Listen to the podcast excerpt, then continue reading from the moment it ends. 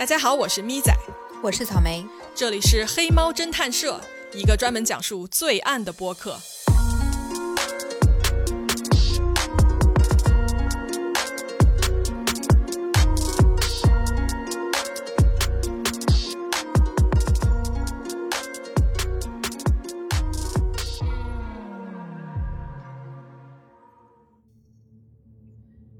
上一期我们聊到了这个连环杀手在哥伦比亚四处犯案，直到七年后，警察才有了第一个重大的发现。警方发现了什么呢？OK，其实，在一九九七年的时候啊，警方接到报警，在一个荒野发现了人的头骨。警察到达现场以后，发现了一个乱葬坑，里面埋葬着三十六个男童的尸体。警察组成了专门的队伍来寻找凶手。他们首先把这些尸体的牙齿记录保留了下来，用来对比全国各个牙科诊所的 X 光片，试图来确定受害者的身份。但是啊，警方发现没有一个牙齿的记录是对得上的，因为这些被害的小孩都不是富裕家庭的孩子，他们的父母负担不起牙医的费用，所以也就没有留下任何的记录。这个时候呢，警方向哥伦比亚全国的警察局发出了求助。当各个城市的警方把信息集合起来的时候，他们的发现令所有人都不寒而栗。大量的男童失踪案在一时间全部涌现了出来，更多的大型乱葬坑也在哥伦比亚的各个城市被发现。这些乱葬坑全部位于甘蔗林的附近，而他们的被发现是因为收获的季节到了，甘蔗被收割，这些乱葬坑里的尸体才被人看到。一九九九年二月六日，在一个叫 Permira 的城市，发现了一个埋着数十具男童尸体的乱葬坑。但是与其他地点的乱葬坑不同的是，在这里，凶手留下了多达十三样的证据。都是些什么样的证据啊？警方发现的证据有一副眼镜儿、内裤、鞋子、酒瓶、刀片等等等等。为什么他会突然留下这么多证据呢？这也太大意了吧！对，很多连环杀手在多次犯罪并且没有被抓以后，就不会再非常小心翼翼了。这不是因为他们心中有一种想被抓到的冲动或者是什么，而是他们开始相信自己真的没有办法被找到。直到一九九九年，路易斯已经连续七年杀了一百多个人。而这就让他开始变得非常的自信了起来。所以，警方根据找到的这些证据，有了一些什么样的结论呢？警方啊，分析现场留下的鞋，发现了两件事儿：第一，凶手的身高在一米六四到一米七零之间；第二，鞋子的右脚脚跟部位被磨损的很严重，而脚掌的部位呢，却一点磨损的痕迹都没有。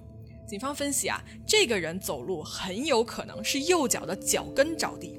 他的腿应该有很大的问题，走路的时候应该是一瘸一拐的。警方又通过现场留下的眼镜得知，凶手有一种非常罕见的眼部疾病，这种病只在中年男性的身上发病，并且年龄呢在四十到四十五岁以及五十五到六十岁之间最为常见。那我们是不是可以得出一个嫌疑人的侧写？这是一个身高一米六到一米七。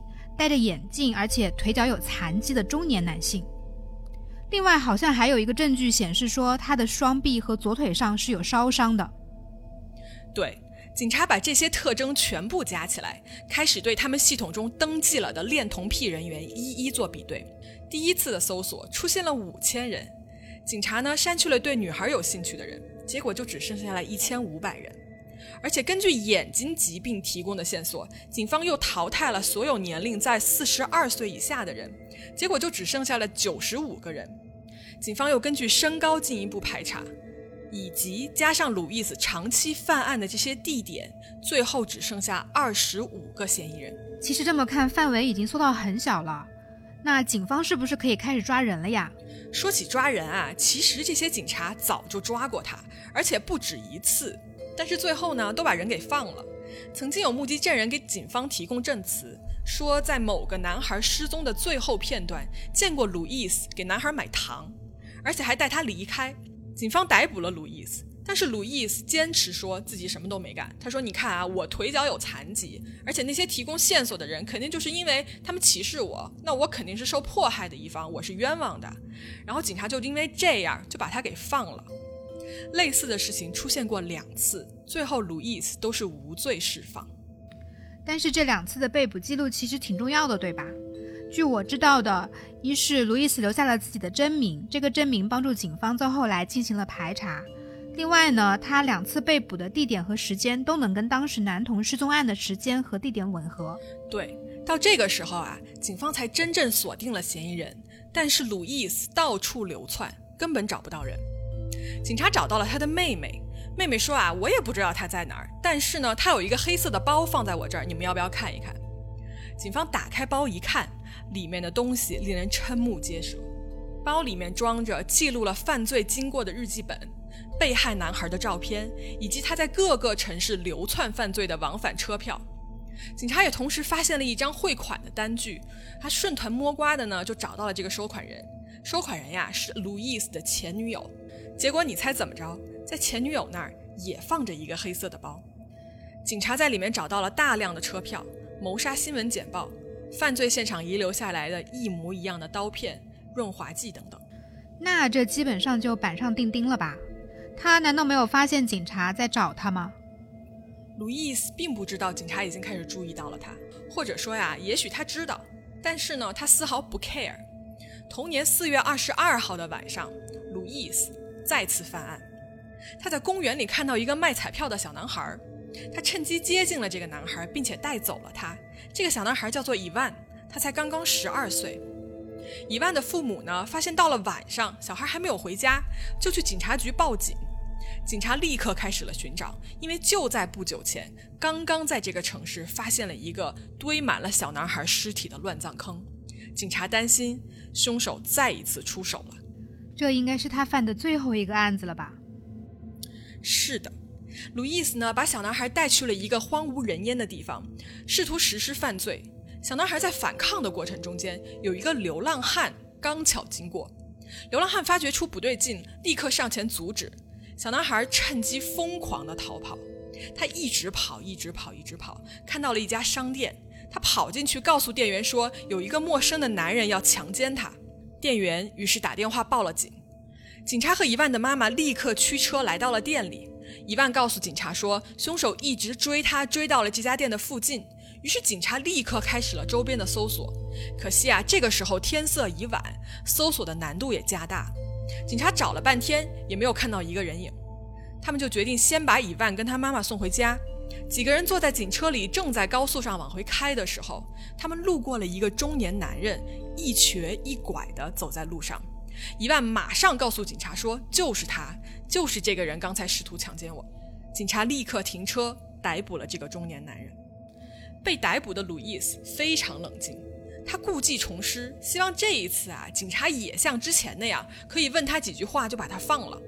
他肯定是没有说出自己的真名的，而是编了一个假名字告诉警察。但是这一次，警察不会再上当了。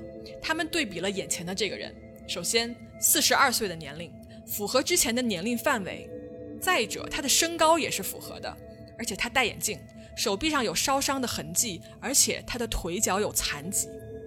全国各地负责男童被杀案的警察在一起对比了手上的资料，非常确定他们抓到了对的人。但是，怎么样才能让路易斯放松警惕并且认罪呢？我们前面不是提到说这个嫌疑人有一种罕见的眼科疾病吗？